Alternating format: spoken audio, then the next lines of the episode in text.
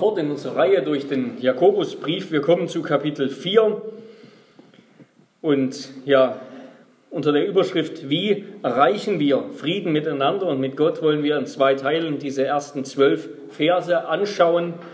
Aber um den Zusammenhang zu haben, lesen wir noch einmal ab Kapitel 3, Vers 13 bis Kapitel 4, Vers 6, denn ja, das Thema ist, ein, ist das gleiche. Also Jakobusbrief ab Kapitel 3, Vers 13. Wer ist weise und verständig unter euch? Der zeige durch einen guten Wandel seine Werke in Sanftmütigkeit, die aus der Weisheit kommt. Wenn ihr aber bitteren Neid und Selbstsucht in eurem Herzen habt, so rühmt euch nicht und lügt nicht gegen die Wahrheit. Das ist nicht die Weisheit, die von oben kommt, sondern eine irdische, seelische, dämonische denn wo Neid und Selbstsucht oder Streitsucht ist, da ist Unordnung und jede böse Tat. Die Weisheit von oben aber ist erstens rein, sodann friedfertig, gütig, sie lässt sich etwas sagen, ist voll Barmherzigkeit und guter Früchte, unparteiisch und frei von Heuchelei. Die Frucht der Gerechtigkeit aber wird in Frieden denen, von denen gesät, die Frieden stiften. Woher kommen die Kämpfe und Streitigkeiten unter euch? Kommen sie nicht von den Lüsten, die in euren Gliedern streiten? Ihr begehrt und habt nicht. Ihr mordet und neidet und könnt es nicht erlangen. Ihr streitet und kämpft. Ihr habt es nicht, weil ihr nicht bittet. Ihr bittet und erlangt es nicht, weil ihr in böser Absicht bittet, um es in euren Lüsten zu vergeuden. Ihr Ehebrecherinnen, wisst ihr nicht, dass die Freundschaft mit der Welt Feindschaft gegen Gott ist? Wer also ein Freund der Welt sein will, der macht sich zum Feind Gottes. Oder meint ihr, die Schrift rede ohne Grund? Ein eifersüchtiges Verlangen hat der Geist, den er in uns hat wohnen lassen? Umso reicher aber ist die Gnade, die er gibt. Darum spricht er, Gott widersteht den Hochmütigen, den Demütigen aber gibt er Gnade. Wort des lebendigen Gottes. Wir nehmen Platz zur Predigt.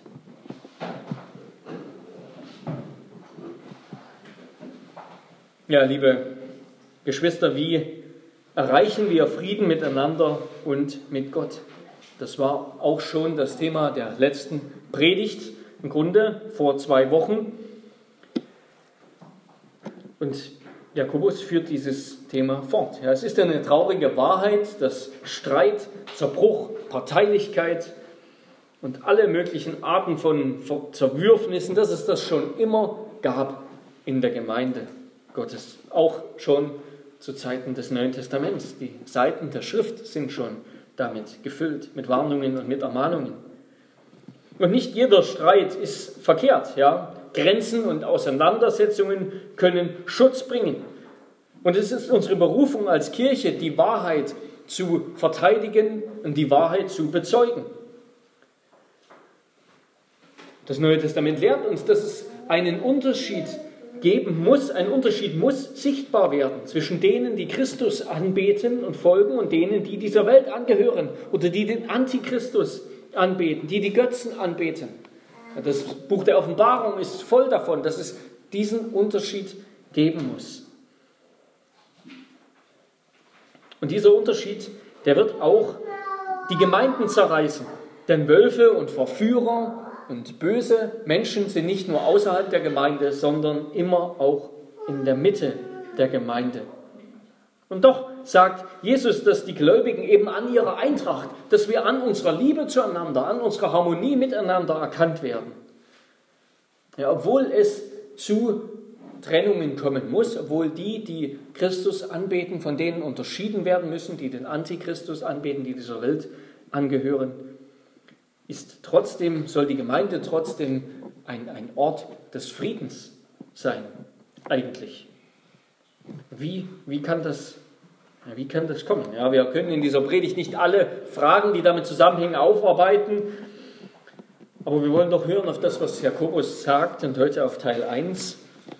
Wie erreichen wir Frieden miteinander und mit Gott? Und ich, durch drei Dinge. Erstens durch eine ehrliche Diagnose unserer Motive. Zweitens durch schonungslose Umkehr zu Gott.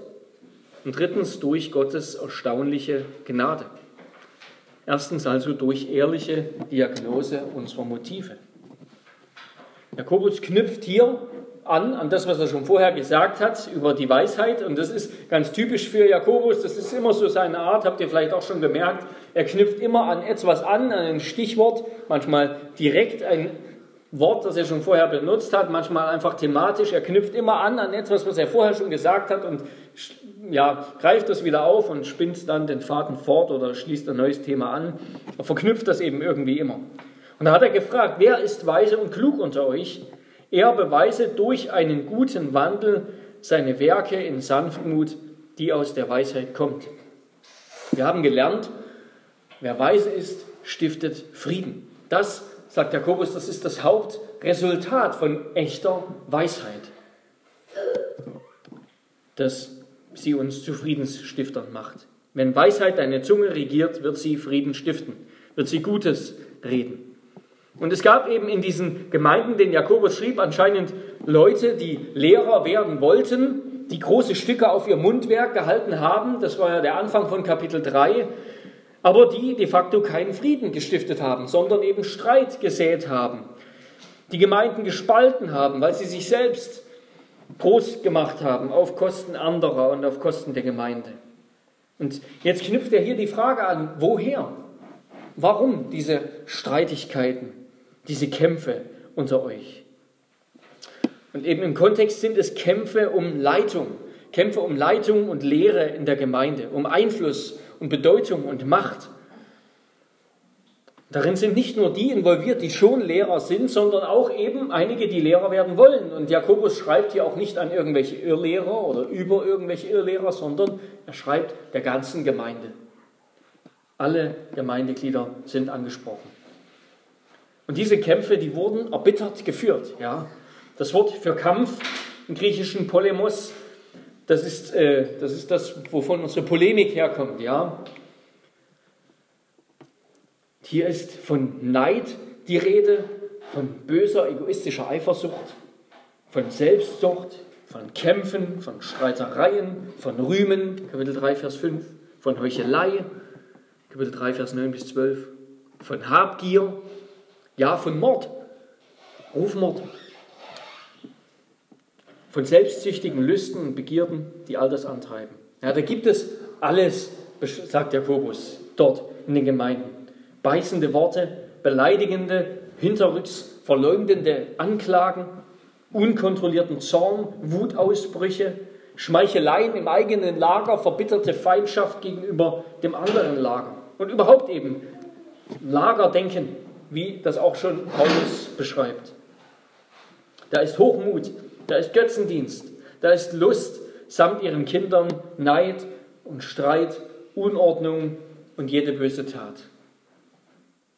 Und all das in der Gemeinde. All das in der Gemeinde, unter den Gliedern am Leib Christi, unter denen, die Christus erkauft hat mit seinem Blut. Ja, zu oft unterscheiden sich in dieser Hinsicht Gläubige nicht von Ungläubigen. Ja, so beschreibt Paulus sein altes Leben, Titus 3, Vers 9, dass sie einander hassten, dass sie hassten und einander hassten, dass sie voller Neid waren und Bitterkeit. All diese Merkmale des alten Adams mitten im Leib des zweiten Adams Christus. Ja, und jeder Christ, jeder Christ kennt solche Geschichten oder nicht. Jeder Christ hat schon hässliche Auseinandersetzungen erlebt und kann davon erzählen. Und nicht nur die Liberalen, nicht nur die anderen, nein, unter ernsthaften, bibeltreuen Christen, unter Pastoren und Hirten, auch in reformierten Gemeinden geschieht das. So viel Politik, politisches Gehabe, so viel Misstrauen, so viel Lagerdenken und erbitterte Grabenkämpfe auch bei den Reformierten.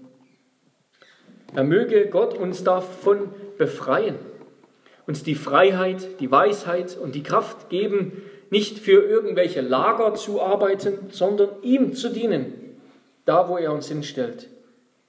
Und möge er uns die Gnade schenken, dass wir uns wie Paulus und mit Paulus freuen, wenn Christus verherrlicht wird, sei es auch aus und gepredigt wird, sei es auch aus Neid und Streitsucht oder unlauterer Selbstsucht, wie er schreibt in Philippa 1, Vers 15 bis 17. Dass er sich gefreut hat, obwohl manche gepredigt haben aus unlauteren Motiven und nur um ihm zu schaden. Möge Gott uns diese Freude schenken, dass wir auch dort, wo andere mit anderen, mit bestimmten Motiven, mit anderen theologischen Schwerpunkten, als wir sie setzen würden, arbeiten, dass wir uns freuen, dass Gott das in seiner Souveränität zu gebrauchen weiß für seine Ehre, für sein Reich. Und dass wir uns nicht mehr darüber grämen, weil es eben nicht ganz in unserer Schiene und in unserem Lager oder auf unsere Weise geschieht. Möge Gott uns darin wachsen lassen. Möge Gott uns helfen, dass wir die Wahrheit reden und wirklich die ganze Wahrheit. Dass wir nicht nur so viel von der Wahrheit benutzen. Wer verheiratet ist, kennt das, aber das gibt es auch überall in anderen Beziehungen, dass wenn man sich streitet, da benutzt man gerade so viel von der Wahrheit, um sich auf etwas berufen zu können und die eigene, was die eigene Perspektive bestärkt. Aber doch ist es eben immer nur ein Teil, ja, die eigene Perspektive, ein Teil, nicht die ganze Wahrheit. Und so sind wir auch in geistlichen Dingen sehr schnell dabei, die Wahrheit irgendwie zu verdrehen, ja, die Dinge in unserer, eigene, in unserer eigenen Perspektive nur zu sehen. So geschickt zu argumentieren und zu manövrieren, dass am Ende das gewünschte Ergebnis herauskommt. Das könnten wir. Der jüdische Philosoph und ein früher Religionskritiker Baruch Spinoza, Baruch de Spinoza, der schrieb, ich habe mich oft gewundert in seinem äh, theologisch-politischen Traktat, ich habe mich oft gewundert, wie Menschen, die sich rühmen der christlichen Religion, also der Liebe, der Freude, dem Frieden, der Mäßigkeit und der, der Treue gegen jedermann zugetan zu sein, vielmehr in Unbilligkeit, also Unangemessenheit, miteinander kämpfen und täglich den erbittertsten Hass gegeneinander zeigen können. Man kann deshalb die Gesinnung des Einzelnen eher aus solchem Benehmen als aus seiner Religion entnehmen. Ja. Wie oft ist das leider der Fall, ja, dass unser Benehmen, unser Umgang miteinander eine ganz andere Sprache spricht als die Religion, die wir eigentlich vorgeben zu haben. Und warum ist das so? Warum ist das so auch eben in der Gemeinde. Weil, das hat Jakobus schon gesagt, Kapitel 3, Vers 13, weil eben auch wir auch als Christen in der Lage sind, nicht mit einer himmlischen Weisheit, nicht mit einer Weisheit von oben, sondern mit einer Weisheit von unten miteinander umzugehen. Mit einer irdischen, menschlichen, teuflischen Weisheit zu leben. Und beachten wir, dass Jakobus erklärt hier nicht etwa den Teufel für schuldig oder Dämonen oder so. Nein, schuldig sind die Personen in der Gemeinde, die Menschen, die miteinander umgehen. Ja, und es ist eben solche teuflische Weisheit, solche Weisheit von unten, die das Potenzial für alle Arten von Unfrieden, von Selbstzurschaustellung, von Feindschaft, von Neid und Streitsucht in die Gemeinde trägt. Jetzt sagt Jakobus hier, warum ist das so? Woher kommt das? Diese Weisheit, die ist angetrieben, sagt er, von euren Lüsten, sündhaften weltlichen Lüsten und Begierden. Das Wort hier, das ist Hedone, also das, wovon unser Hedonismus herkommt, eine, ein egoistischer Lebensstil, ja, der nur nach sinnlicher Lust, an sinnlicher Lust interessiert ist. Davon sind auch Christen angetrieben. Davon sind auch wir, und das wissen wir selbst gut genug, noch zu oft, viel zu oft angetrieben. Ja, wir auch müssen immer noch diesen Kampf, den Kampf des Glaubens kämpfen, müssen jeden Früh raus und die Waffenrüstung des Glaubens anziehen, um als Männer und Frauen Gottes eben nicht nach den Lüsten dieser Welt zu leben, nicht uns unter das Joch dieser Welt spannen zu lassen, sondern in der Freiheit, die Christus uns schenkt, in der Freiheit, des Glaubens zu leben. Voller Mut und Demut im Herrschen und Dienen, voller Unerschütterlichkeit und Milde, voller Wahrheit und Liebe, voller Eifer und Geduld, voller Selbstbeherrschung in der Unterwerfung unter Gott. Ja, und Jakobus beschreibt eben hier in den Versen 1 bis 3 beschreibt er das Streben in der Gemeinde nach Macht und Einfluss. Diese ganzen Streitigkeiten kommen daher, weil Christen sich selbst in den Mittelpunkt stellen, statt Gott, statt ihrem Nächsten zu dienen. Daher kommt es. Weil Christen die Wahrheit als Entschuldigung gebrauchen für Selbstruhm und für ungeduldige, unweise Lieblosigkeit. Oder weil Christen andererseits ein falsches Verständnis von Liebe haben. Ein Liebhaben, ein Nettsein, ein, der nette Kerl sein, eine Harmonie, die die Wahrheit ignoriert. Weil wir den Kampf für die Wahrheit nicht kämpfen wollen, weil es uns unangenehm ist. All das gibt es in der Gemeinde. Jakobus oder Johannes, meine ich, der Apostel Johannes, der nennt, der redet ganz offen davon, was dieser Egoismus und dieser Hochmut ist, was das in der Gemeinde ist, miteinander. Er sagt im 1. Johannes 3, Vers 15, jeder, der seinen Bruder hasst, ist ein Mörder. Ja, Jakobus spricht hier, ihr neidet und mordet. Ich denke nicht, dass er gemeint hat, das kann natürlich sein, dass es da direkt Messerstechereien gab in der Gemeinde. Nein, er meint, das, was Jesus schon sagte, ja, ein, ein Gedanke des Hasses, ein Gedanke, ein egoistischer Gedanke über einen Bruder, das ist schon Mord im Herzen. Deshalb reden wir von Rufmord. Jeder, der seinen Bruder hasst, ist ein Mörder. Natürlich stellt sich niemand in der Gemeinde hin und sagt, ich streite mit dir, weil ich dich hasse. Ja, wir sagen, ich will dir doch nur helfen. Lass dir doch helfen. Ich kann es, ich kann es eben besser. Ich weiß es besser als du. Du richtest Schaden an, entweder du und ich müssen gehen. So reden wir und verbergen damit Motive, die unredlich sind. Aber Jakobus, der setzt noch einen drauf. Er sagt, ihr begehrt und habt nicht. Ihr mordet und neidet und könnt es nicht erlangen. Ihr streitet und kämpft. Ihr habt es nicht, weil ihr nicht bittet. Ihr bittet und erlangt es nicht, weil ihr in böser Absicht bittet um es in euren Lüsten zu vergeuden. Er sagt, diese Strategie, ja, diese Taktik, dieses Kämpfen, diese egoistische Politik in der Gemeinde, die führt nicht zum Erfolg. Ja? Die ist frustrierend, sie ist vergeblich und deshalb aufreibend. Sie bringt nicht, was sich die Streithähne erhoffen, nämlich dass man den anderen für sich gewinnt, dass man die Gemeinde am Ende für sich gewinnt. Nein, sie gießt nur Öl ins Feuer. In Sprüche 18, Vers 19, da heißt es, ein Bruder, an dem man treulos gehandelt hat, ist schwerer zu gewinnen als eine befestigte Stadt. Und Zerwürfnisse sind wie der Riegel einer Burg.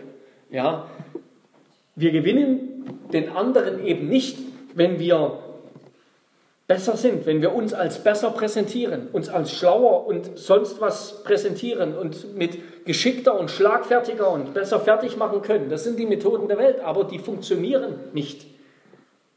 In der Gemeinde gilt nicht Verhandlung, Verhandlungsgeschick, sondern Buße und Demut. Das ist die Weise, wie, wie in der Gemeinde wir zur Harmonie kommen sollen. Denn auf einem anderen Weg werden wir es nicht.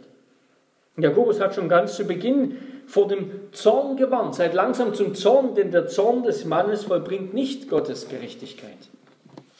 Das funktioniert nicht. Und ich meine, die Kirchengeschichte und die Geschichte überhaupt ist, ist der Beweis dafür, dass Jakobus recht hat. Und auch fleischliche Gebete wird Gott natürlich nicht erhören. Ich meine, wir wissen selbst schon, wenn wir das doch mal im Sinn hatten, dass wir uns doch gar nicht recht trauen, dass das eigentlich gar nicht über unsere Lippen gehen will. Ja, wir wissen doch im Herzen, dass es egoistisch ist, um was wir vielleicht beten wollen, was wir haben wollen, dass wir das nicht recht vor Gott bringen können. Und Gott wird es auch nicht erhöhen, erhören, denn es ehrt ihn auch nicht. Es macht ihn gering im Vergleich zu dem, was wir haben wollen.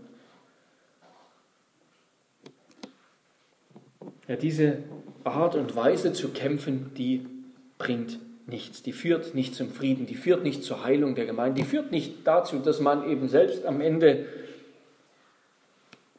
der, der Leiter an der Gemeinde ist, die ganz und heil und göttlich und so ist, wie sie sein sollte. Nein, dies führt zu Zerbruch und Streit und Leid. Der Francis Schäffer hat ganz zu Recht gesagt, nichts in der Welt ist abstoßender als tote Rechtgläubigkeit. Als Rechtgläubigkeit, die wir nur als Federschmuck benutzen für uns selbst, statt um wirklich Gott damit zu dienen. Jakobus folgt hier in der Art und Weise, wie er redet, er folgt darin dem Propheten Haggai.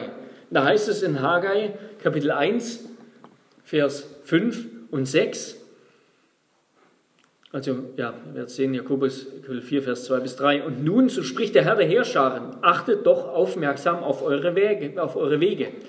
Ihr sät viel und bringt wenig ein. Ihr esst und werdet doch nicht satt. Ihr trinkt und habt doch nicht genug. Ihr kleidet euch und werdet doch nicht warm. Und wer einen Lohn verdient, der legt ihn in einen durchlöcherten Beutel. Und das war deshalb, sagt Gott im Kontext, weil die Israeliten die, es geht hier um die, die zurückgekommen sind aus dem Exil in, in, Baby, in Babylonien. Die haben sich so viel Mühe gegeben um ihre eigenen Häuser, die haben ihre eigenen Häuser wieder aufgebaut, die haben, die haben ihr eigenen Lebensunterhalt besorgt, ihr eigenes Lebensglück. Darum haben sie sich gekümmert, aber Gottes Haus, Gottes Tempel, der lag brach, darum haben, den haben sie stehen lassen, haben sich nicht drum gekümmert. Und Gott sagt, solange wie das ist, werdet ihr machen können, was ihr wollt für euer eigenes Lebensglück. Es wird euch nicht gelingen. Ich werde es euch nicht geben. Genau das Gleiche geschieht in der Kirche, wenn wir mit menschlichen Motiven rangehen und denken, wir können Gemeinde auf menschliche Weise, mit menschlicher, irdischer, teuflischer Weisheit bauen oder heilen oder zurechtbringen wenn wir das tun, um es in unseren Lüsten zu vergeuden, um es eben in menschlichen Begierden, um unsere menschlichen Begierden damit zu befriedigen. Aber wir müssen uns fragen lassen, bauen wir zuerst unser Haus, bevor wir Gottes Haus bauen?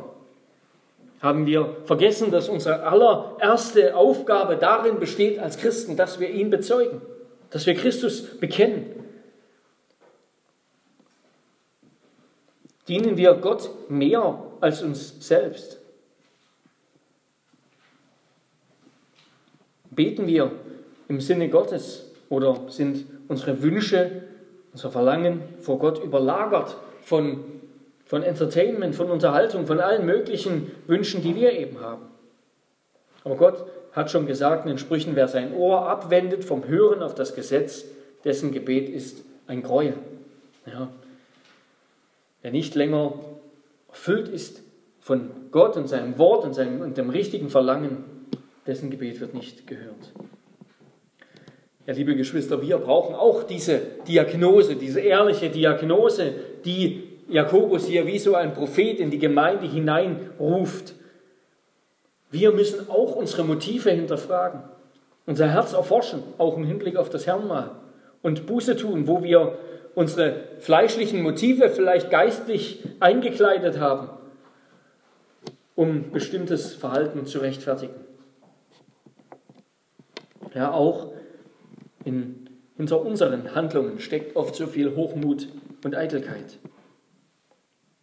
Aber eine Sache ist euch vielleicht aufgefallen, das ist, hat mich schon immer etwas gestört bei diesen Texten und auch manchmal bei Paulus, bei dem Apostel Paulus hat es mich schon immer gestört, dass es überhaupt nicht um die Inhalte geht. Ja? Jakobus redet hier über Streitigkeiten und über Diskussionen und, und so weiter in der Gemeinde. Und er stellt kein einziges Mal die Frage, wer hat denn jetzt recht? Es geht, interessiert ihn hier gar nicht so richtig, scheint ihn nicht zu interessieren. Dabei würden wir sagen, das ist doch jetzt erstmal das Wichtigste. Ja? Das sind zwei Parteien, die streiten. Jetzt müssen wir erstmal klären, wer hat denn recht. Und danach können wir gucken, okay, hättet ihr ein bisschen netter miteinander umgehen müssen. Aber Jakobus stellt die Frage nicht. Wie würden wir ihm antworten? Was würden wir sagen? Jakobus, was soll die Frage, woher kommen die Kämpfe? Na, von der Wahrheit natürlich. Schon der große Apostel Paulus, der hat doch gesagt, Apostelgeschichte 20, denn das weiß ich, dass nach meinem Abschied räuberische Wölfe zu euch hineinkommen werden, die die Herde nicht schonen. Und aus eurer eigenen Mitte werden Männer aufstehen, die verkehrte Dinge reden, um die Jünger abzuziehen in ihre Gefolgschaft. Darum seid wachsam. Hat Jesus nicht gekämpft? Jesus musste ständig kämpfen, diskutieren gegen die Pharisäer. Er musste immer kämpfen, weil er die Wahrheit bezeugen musste gegenüber den Lügnern. Ja, und wir tun nichts anderes. Wir kämpfen auch nur für die Wahrheit.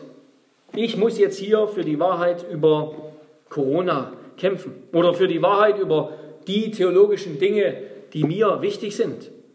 Und diese, dieses Thema und andere Themen, die sind einfach jetzt zu wichtig, als dass sie so bleiben können, wie sie sind, als dass ich hier bleiben kann, wenn andere nicht meiner Ansicht sind. Und wenn ich schon gehen muss, dann will ich doch wenigstens möglichst vielen die Augen öffnen. Ja, aber so redet Jakobus nicht. Und so, das fragt er auch nicht.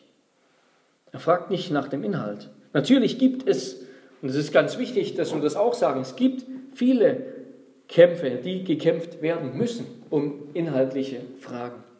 Es gibt Kämpfe, an denen wir nicht vorübergehen dürfen in unseren Ehen, in unseren Familien, in unseren Gemeinden und auch darüber hinaus. Und Paulus sah das Verhalten von Petrus als er ihn in Antiochia dort gesehen hat, wie er die Gemeinschaft mit den Heiden aufgegeben hat, weil die Juden kamen, da sah sein Verhalten als so zerstörerisch an, dass er es direkt in aller Öffentlichkeit zur Sprache bringen musste, weil er der Überzeugung war, es geht ans Herz des Evangeliums. Und es gab viele Zeiten, da hätten Christen lieber mal kämpfen sollen. Ja, wo waren die Christen, die zur Zeit des Dritten Reichs aufgestanden sind, als Leute, als die Leute als die Juden ja, gefangen genommen wurden und zunehmend bedrängt wurden und abgeschoben wurden und so weiter.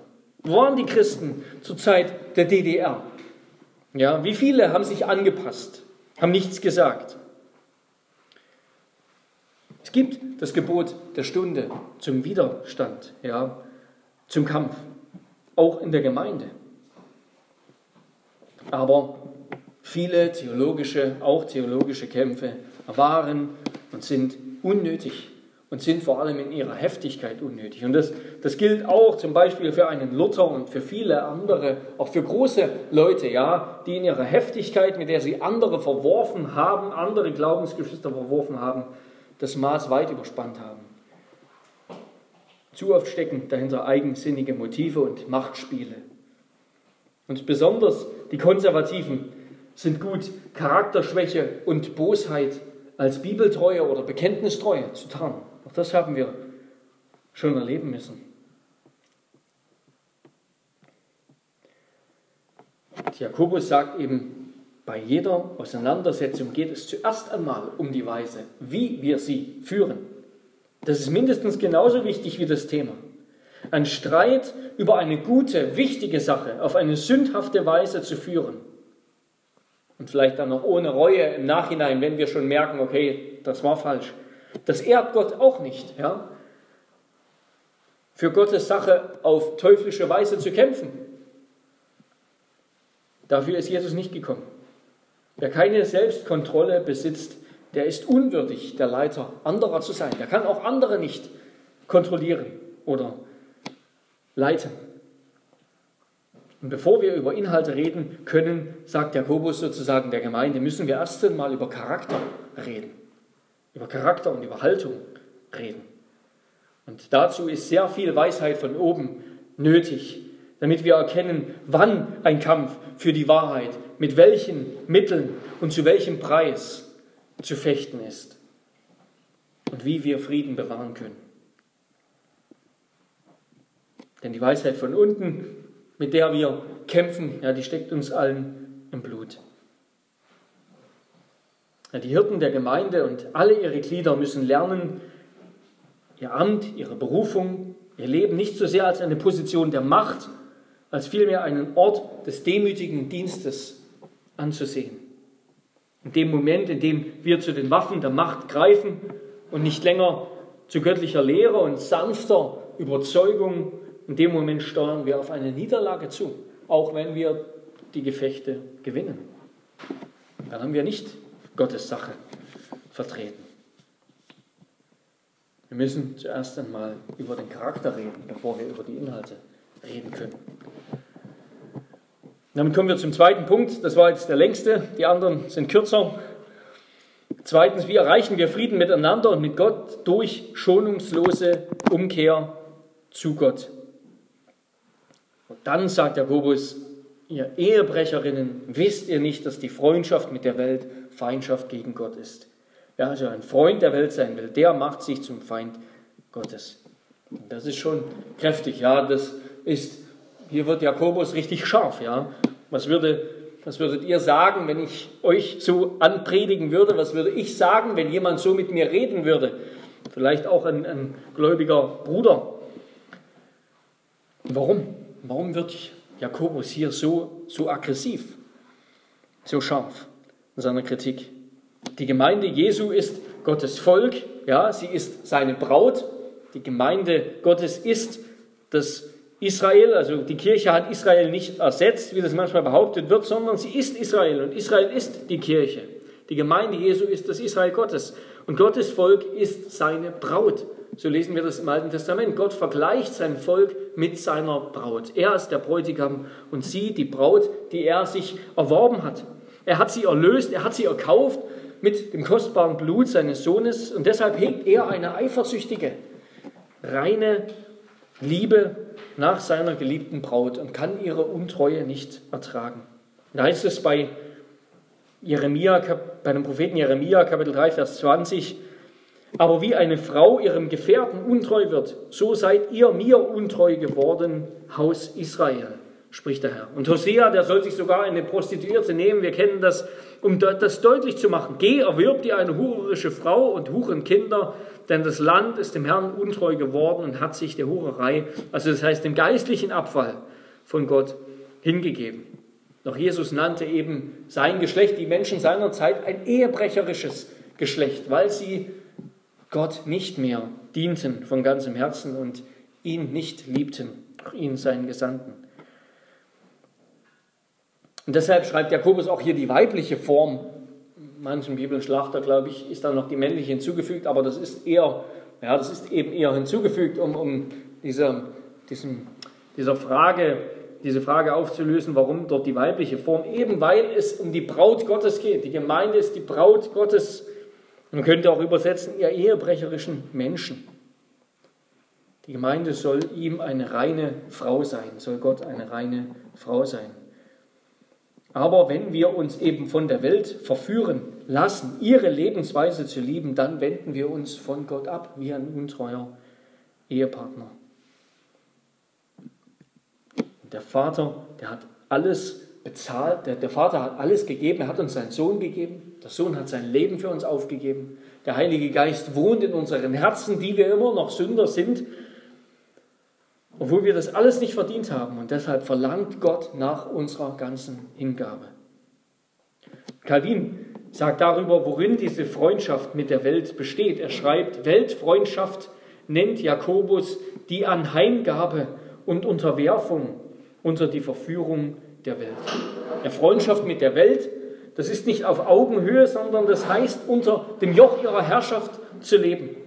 Beherrscht von dem, was die Welt beherrscht, nämlich dem zügellosen Verlangen der unersättlichen Gier nach dem, was Gott verboten hat, der unersättlichen Gier, mit der sie eben die Leere füllen wollen, die da ist, weil Gott nicht mehr da ist. Und diese Gier, diese Lust, dieses Verlangen, das wird dann auch den beherrschen, der ein Freund der Welt ist. Je ähnlicher wir dieser Welt sind, desto fremder werden wir Gott. Je mehr wir von der Welt genießen, desto abgestumpfter werden unsere Sinne für Gott. Denn alles, was in der Welt ist, sagt Johannes, die Fleischeslust, die Augenlust und der Hochmut des Lebens, all das, das überlagert unser Verlangen nach Gott. Es, es, es betoniert unser Herz ein, sodass es kein lebendiger Organismus mehr sein kann, kein lebendiger Baum, Baum des Glaubens. Diese Welt, oder besser, das ist, diese Welt ist ein Ort, oder besser gesagt eine Existenzweise, eine Lebensweise voller Unreinheit und Gottlosigkeit. Jakobus schon Kapitel 1, Vers 27 gesagt. Dort herrscht Aberglauben vor. Die Armen werden verachtet und die Reichen vergötzt. Kapitel 2, Vers 5. Und dort herrscht die Zunge in ihrer ganzen Zerstörungskraft. Diese Welt, die wird beherrscht, die ist der Herrschaftsbereich des Fürsten der Lüge, der vor allem ein Mörder und ein Betrüger ist. Und in dem wären auch wir verloren gewesen, wenn Gott nicht gekommen wäre. Ja, und so wie die Braut das Bild für die Kirche ist, so ist eben die Hure in der Schrift das Bild für die Welt. Und das ist ganz passend. Ja, eine Hure ist eine Frau, die sich schön macht, um zu verführen. Äußerlich verführerisch ist sie innerlich eine tiefe Grube, ein enger Brunnen, eine Falle, in der man sich verstrickt, eine Schlachtbank und ein tödlicher Pfeil, der Weg zum stinkenden, brennenden Sheol, ins Totenreich, der Weg, da man hinunterfährt in des Todes Kammern. All das sind Aussagen aus den Sprüchen, ja, über die Hure, über die Verführung, die auch eine geistliche Verführung ist. So ist nicht nur sexuelle Sünde, sondern jede Verführung dieser Welt ist so. In ihrer Eitelkeit, das heißt ihrer selbstgefälligen, götzendienerischen, glänzenden Nichtigkeit und Leere. Ja, da ist, da ist viel Glanz und Show, aber doch nichts dahinter, nur Nichtigkeit und Leere. Viel Lachen, aber keine Inhalte, kein Leben, keine wahre Freude. Viel Show, aber eben nichts Wirkliches, kein echter Mensch, sondern nur ein Toter. In ihrer Eitelkeit verlieren auch wir uns nur zu leicht zu unserem Verderben. Und das gilt nicht nur für junge Menschen, das gilt genauso auch für alte Menschen. Es gibt auch viele Verführungen des Alters in dieser Welt. Wenn Jakobus hier davon spricht, dass die Freundschaft mit der Welt die Feindschaft gegen Gott ist, dann ist das nicht so oberflächlich zu verstehen, wie wir vielleicht Freundschaft verstehen, sondern in der Antike, da war Freundschaft eine Beziehung mit einem Menschen, in der man alles geteilt hat, ja, in der man alles geteilt hat, geistig und materiell. Johannes nennt es bei einem anderen Wort, er sagt, habt nicht lieb die Welt, noch was in der Welt ist. Wenn jemand die Welt lieb hat, so ist die Liebe des Vaters nicht mehr in ihm.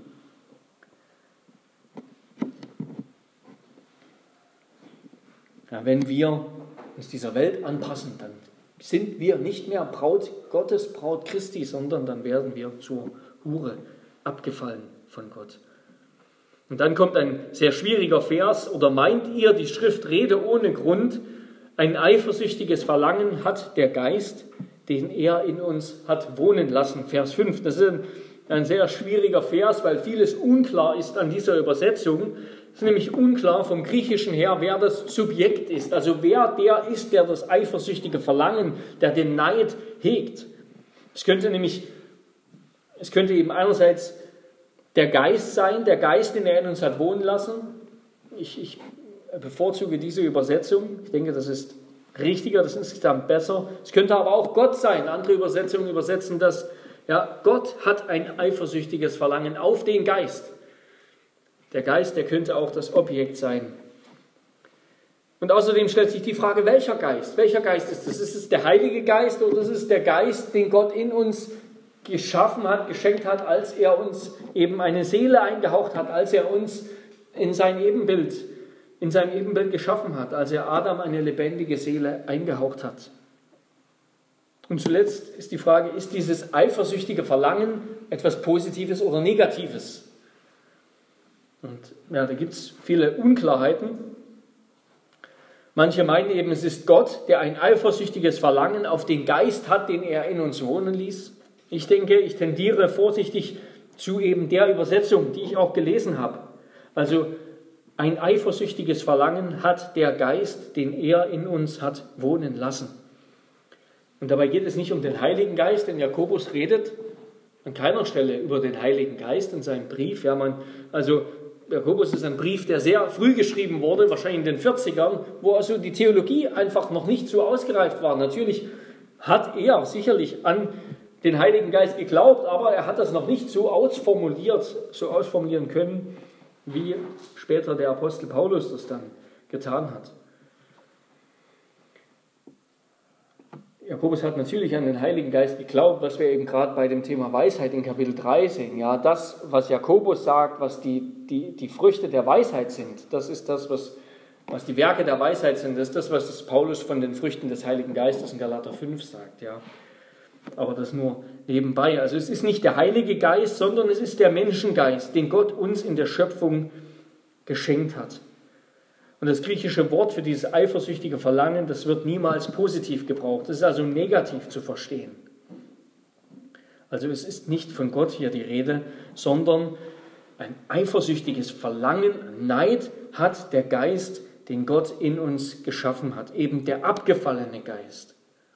Und dabei ist nicht an einen konkreten Vers in der Bibel zu denken, denn diesen Vers gibt es nicht, sondern an das ganze Zeugnis der Schrift, das eben davon spricht, dass der von Gott abgefallene Mensch unentwegt, neidisch ist, selbstsüchtig, voller Begierde, voller Streitlust und Zorn.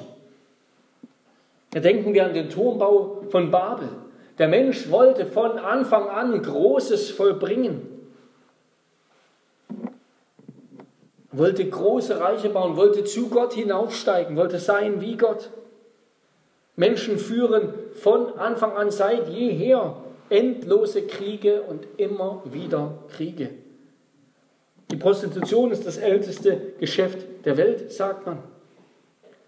Menschen verlieren sich immer wieder an Sucht und immer wieder an Neid und Streit, nicht nur im Großen, sondern auch im Kleinen, in Familien, in Ehen, in Gemeinden. Ja, Gott hat dem Menschen die Fähigkeit und das Verlangen gegeben, Großes zu bewirken, Großes zu schaffen, den Turm zu Babel zu bauen, das römische Weltreich zu richten, riesige Dinge zu machen. Bis heute. Aber wofür hat der Mensch das gebraucht? Etwa um Gottes Reich zu bauen? Nein. Gott gibt uns die Fähigkeit, Freude und Befriedigung zu erfinden und zu empfinden und Glück zu empfinden. Und womit stillen wir dieses Verlangen? Mit geistlichen Dingen? Nein.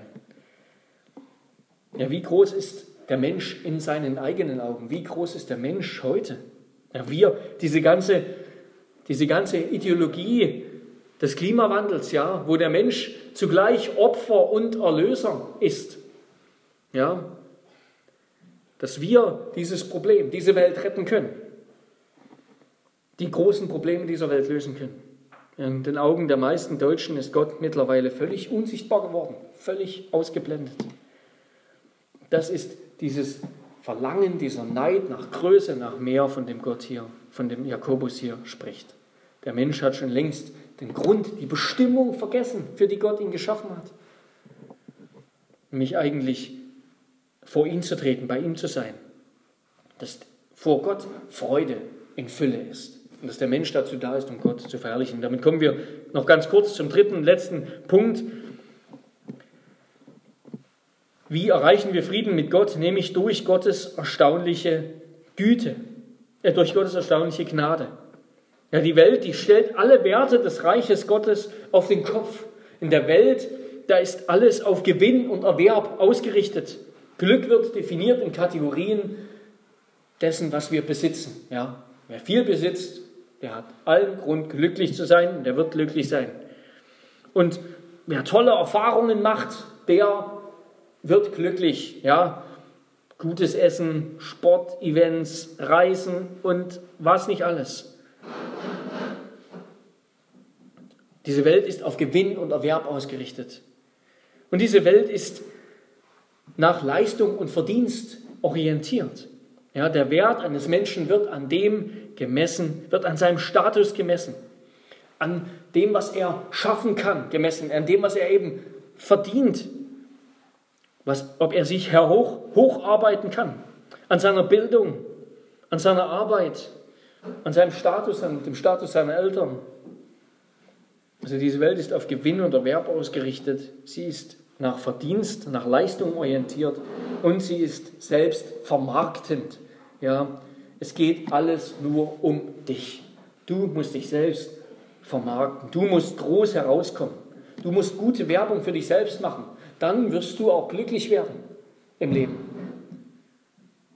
Aber Gottes Wertesystem ist ganz anders. Es ist von vorn bis hinten auf Gnade gegründet. Es ist von vorn bis hinten auf Gnade gegründet. So lesen wir bei dem Propheten Hesekiel Kapitel 16, ab Vers 61. Denn so spricht Gott der Herr. Ich handle an dir, wie du gehandelt hast.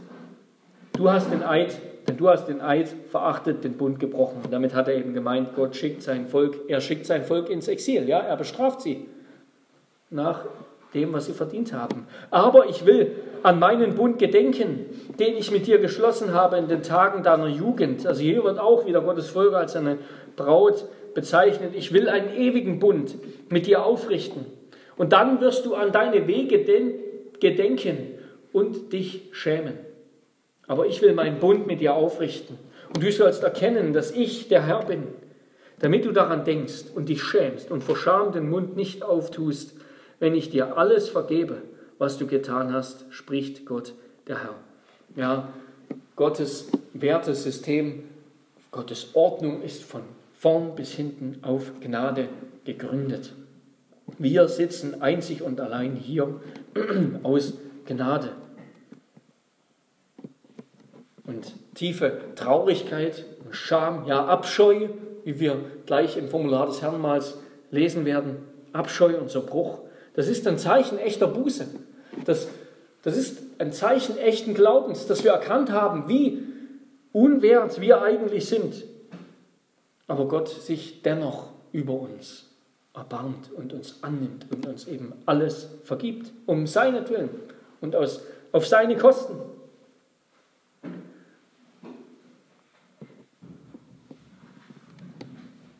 Ja, denn wir sind in uns selbst, eben wie es in unserem Katechismus heißt, so böse und verkehrt, dass wir ganz und gar unfähig sind zu irgendeinem Guten und geneigt zu allem Bösen. Und wenn wir nicht durch den Geist Gottes wiedergeboren werden, dann bleiben wir ein Leichnam auf dem Friedhof dieser Welt.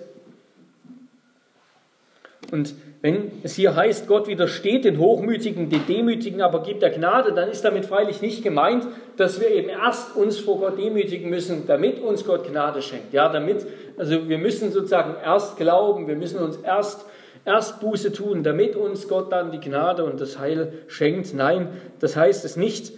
Aber es bedeutet, dass Gott eben nicht die Starken und die Berühmten und die Erfolgreichen und die, die etwas verdient haben und einen Status haben in dieser Welt annimmt. Gott misst nicht im Wertesystem dieser Welt.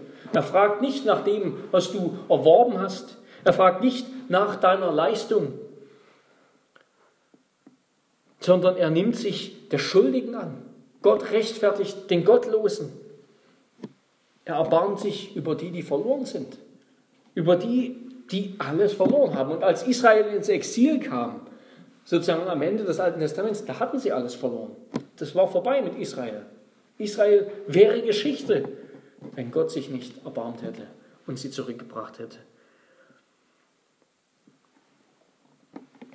Ja, wir können uns nur demütigen und auf Gottes Verheißung und Gnade vertrauen, wenn er uns Gnade schenkt, wenn er unser Herz erweicht. Und das wollen wir tun, ja. Dass dort, wo das Maß der Sünde voll geworden ist, die Gnade überströmend ist. Dass Gott den Hochmütigen widersteht, aber den Demütigen eben Gnade schenkt. Und wenn wir diesen Jakobusbrief lesen, mit all seinen Anforderungen und eben dieser Botschaft, dass, dass wir geprüft werden, dass unser Glaube geprüft wird in unserem Leben, dass wir getestet werden, und dass wir uns dann bewähren sollen, ja, so geht es ja los, dass wir uns bewähren sollen in Anfechtungen, in Prüfungen, die Gott uns schickt. Dass wir dann geduldig werden und bewährt und ausdauernd und so weiter. Wenn, wenn Jakobus uns all das schreibt, dann müssen wir doch eingestehen, das schaffen wir nicht. Das schaffen wir nicht im Maß Gottes. Das ist immer wieder nur ein Anfang bei uns. Wir erfüllen die Prüfung eben nicht. Wir, wir, wir rasseln durch. Uns, fehlt, uns fehlen die Merkmale echter Frömmigkeit. Sie sind vorhanden und sie wachsen, aber doch längst nicht in dem Maß, in dem sie da sein sollten. Und meinen wir auch nicht, dass wir die Gnade, die Gott uns geschenkt hat, wo wir etwas Gutes vollbringen konnten durch seine Gnade, dass wir Gott das dann hinhalten können als ein Verdienst, als etwas, das wir ihm präsentieren können. Nein, das können wir nicht und das brauchen wir auch nicht. Denn Gott misst nicht mit irdischen Erfolgsmaßstäben. Er nimmt eben nicht nur die an, die die Prüfung bestanden haben. Er schenkt uns die Gnade, er schenkt uns seinen Geist, damit wir die Prüfung bestehen.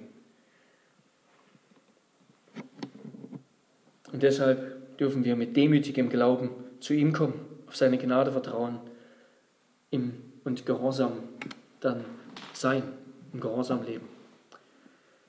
Also Gottes System, Gottes Reich, Gottes Ordnung ist zuerst einmal von vorn bis hinten auf Gnade gegründet. Es ist außerdem auf das Dienen und den Nächsten orientiert. Nicht auf Selbstvermarktung und Selbstverschaustellung, sondern darauf, dass wir einander dienen in echter Demut. Dass wir ihn an Gott anbeten ohne Zorn und Zweifel, werden wir dann nächste Woche noch hören.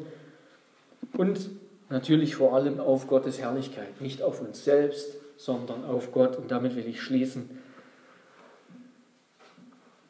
dass das eben unsere größte der größte Grund zur Freude ist. Und das versteht niemand, das kann niemand begreifen, der Gott nicht kennt. Dass der Glaube an Gott, Gott zu kennen, mit größerer Freude erfüllt als alles andere in dieser Welt. Ich schließe mit Paulus Römer 11. O, welch Tiefe des Reichtums, sowohl der Weisheit als auch der Erkenntnis Gottes. Wie unergründlich sind seine Gerichte und wie unausforschlich seine Wege. Denn wer hat den Sinn des Herrn erkannt? Oder wer ist sein Ratgeber gewesen? Oder wer hat ihm etwas zuvor gegeben, dass es ihm wieder vergolten werde? Denn von ihm und durch ihn und für ihn sind alle Dinge.